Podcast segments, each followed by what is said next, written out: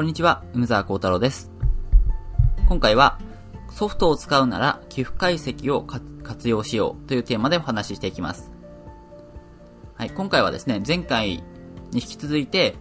将棋ソフトについての質問に回答していきます。前回は、あの、最新の将棋ソフトを買うべきかどうですかっていうことにお答えしました。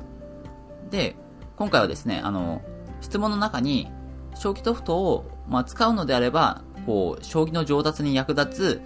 いい使い方はありますかっていう、そういう質問もあったので、ちょっとそれについて答えたいなと思います。で、ソフトをっていうのは、まあ、すごくやっぱり多機能なんですよね。で、いろんなことができます。もちろん、ソフトと対局、ソフトと、こう、レベルですね、いろいろ調節して対局したりとか、あるいは詰将棋の問題が入ってたりとか、うん、あるいはその寄付を解析したりとか、まあ、いろんなこう、機能があるんですね。なんで、ちょっとどれを使ったらいいのか迷っちゃうっていう、そういうこともありますし、まあ、それぞれの機能を使うとしても、どういう風に使い方をするのがいいのかっていうところは迷うところかなと思います。なんで、それについての、ちょっと、今回は質問があったと。で、これについては、あの、この質問者さん自体、自身も、その対局をやるとなんかこう味気ないってことを書いてたんですよね。あの、やっぱり一番将棋ソフトを使ってやりやすい使い方っていうのは対局だと思うんですよ。あの、コンピューターのレベルを決めて、で、コンピューター相手に、まあ、指すと。まあ、なんですけど、確かにそれってちょっと味気ないんですね。で、私自身もソフトを使ってた時期っていうのがあるんで、結構、わかるんですけど、ソフトを使うと確かに便利なんですよ。自分、ほとんど考えないで結構強い手を指してきたりするから、便利なんですけど、こう、人間味がないんですよね。こう、人間だったらこう、ポカをしちゃったりとか、なんか思いもよらない手を刺されたら思わず長考するとかあるじゃないですか。そういうのが、やっぱソフトだとないから、なんかいまいちこう、味気ないなっていうのは、もう質問者さんも言ってますし、私もそれはわかります。なんで、まあ、対局するんだったら、まあ、人と対局した方がいいのかなと。あの、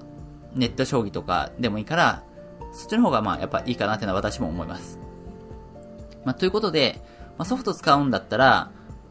私がお勧めするのはやっぱ対局じゃないですね。じゃあ何をお勧めするかっていうと、それが寄付解析っていう機能です。で、ソフトをまあ、使うことは別に私は初心者の方には特にお勧めしないってことは、まあ、何回も言ってるんですけど、まあ、使うんだ、使うんだったらですね、あの、もし将棋ソフトを使うのが自分は好きなんだ、どうしてもソフトを使って勉強したいんだって人がいれば、お勧めしたいのはこの寄付解析の機能です。でこれはあの、特に将棋結構上達してある程度強くなってきた人には有効なこう勉強法かなと思います。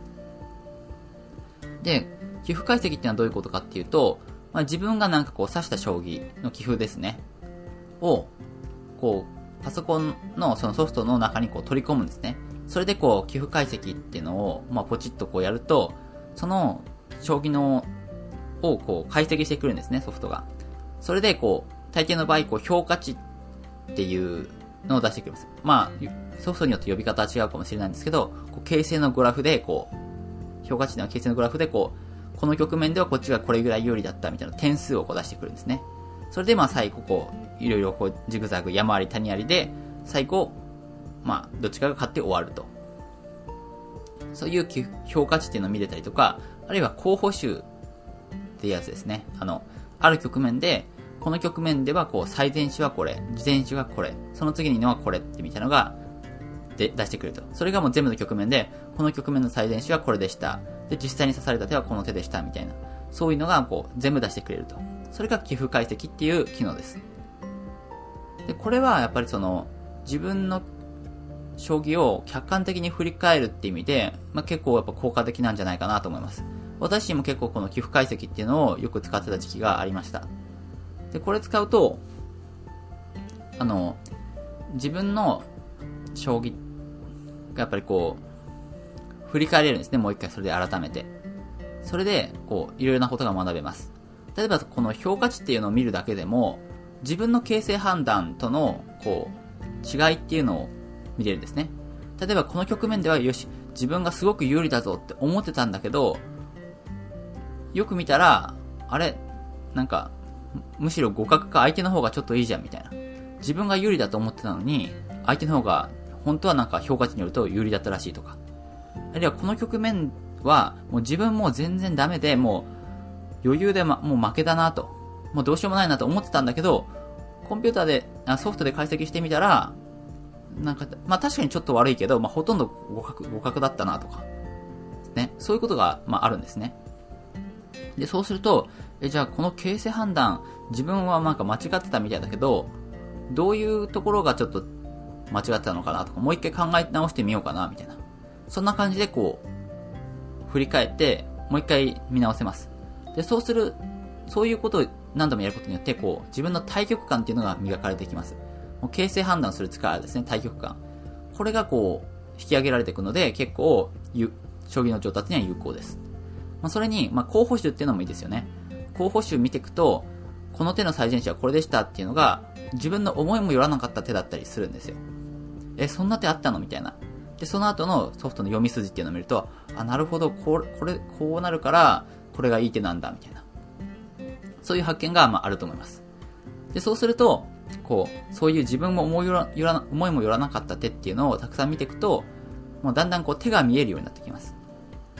あ、こういう手がある、あるんだな、みたいな。だから自分が将棋指してても、あ、もしかしたらこの局面ではこういう手もあるかもしれないみたいなのを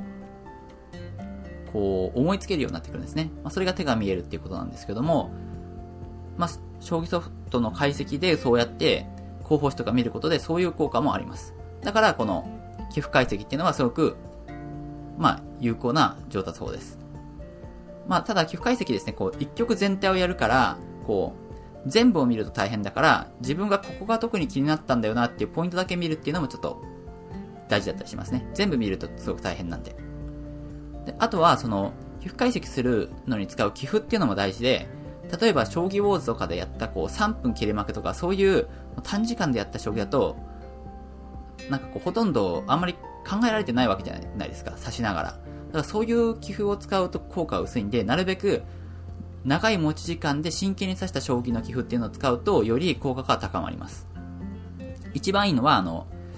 将棋とかの、将棋の大会に出て、その大会の寄付を、まあ、覚えておいて、それを使うってことです。まあ、これは一番効果ありますね。こう、大会だともうものすごく真剣に考えて、こう、長い時間、持ち時間も例えば15分とかわかんないですけど、20分とか30分とかそういう長い持ち時間でやるじゃないですか。それで指した将棋を解析すると、まあ、対局中によく考えてたんで、すごく、その、自分がその対局中によく考えたことと、ソフトの解析した結果を照らし合わせるからすごく勉強になります。で、大会に行くのがちょっとやっぱ難しい、あんまり大会なんか行かないよっていう人の場合は、あの、持ち時間が長めの将棋ですね。将棋ウォーズとかじゃなくて、あの、スマホでやるよりは、パソコンで、81道場とか、あの、将棋クラブ24とかだと、持ち時間30分っていう将棋とかを設定できるんですね。だから、ちょっとその持ち時間30分とかそういうので決めて、長い持ち時間で真剣にやると。で、それから寄付解析をする。そういう風にするとより効果が高いです。なんで、こう、それもですね、ちょっと意識してみるといいかなと。思います。ということでですね、こうやってまあ、ソフトを使うんだったら、この寄付解析っていうのがおすすめですよと。で、寄付解析するんだ、で、どうせやるんだったら、長い持ち時間で真剣に指した将棋を使いましょうと。まあ、これがですね、私のその、将棋を上達に役立てるんだったらいい方法がありますかっていう質問に対しては、それが私の答えです。はい。ということでですね、では前回と今回はですね、あの、いただいた質問に対してこうやって答えました。で、質問もらえるのっていうのは私すごく嬉しいんですよね。やっぱりその、私こうやって将棋の情報発信とかしてても、まあ、この情報って本当にみんな知りたいことなのかな皆さん知りたいことなのかなっていうのが、よくわかんないんですよね。まあ、なんですけど、質問をくれれば、あ、じゃあこのこと知りたい人が少なくとも一人いるんだなっていうのがわかると。で、大体、あの、一人が知りたいって思ってることっていうのは、他にも知りたいと思ってる人結構いるもんなんですよね。なんで、まあ、私としても、そうやって必ずこう、皆さんのこう、知りたいことっていうのが話せるし、まあ、質問した人はもちろん知りたかったことが知れるからいいってことで、まあ、お互いいいことしかないんで、まあ、ぜひですね、質問は送ってもらいたいなと思います。それはちょっと、うんと、なんかこう質問を送れるところがあればですね、まあ音声サービスによって違うんですけど、あれば送ってほしいですし、まあ、なければ私のまあなんかこうブログのお問い合わせフォームとかからでも、まあ、何でもいいので、まあ、ぜひ、もらえると私も嬉しいです。はい。ということで、今回はここまでにします。それでは皆さん、良い一日を。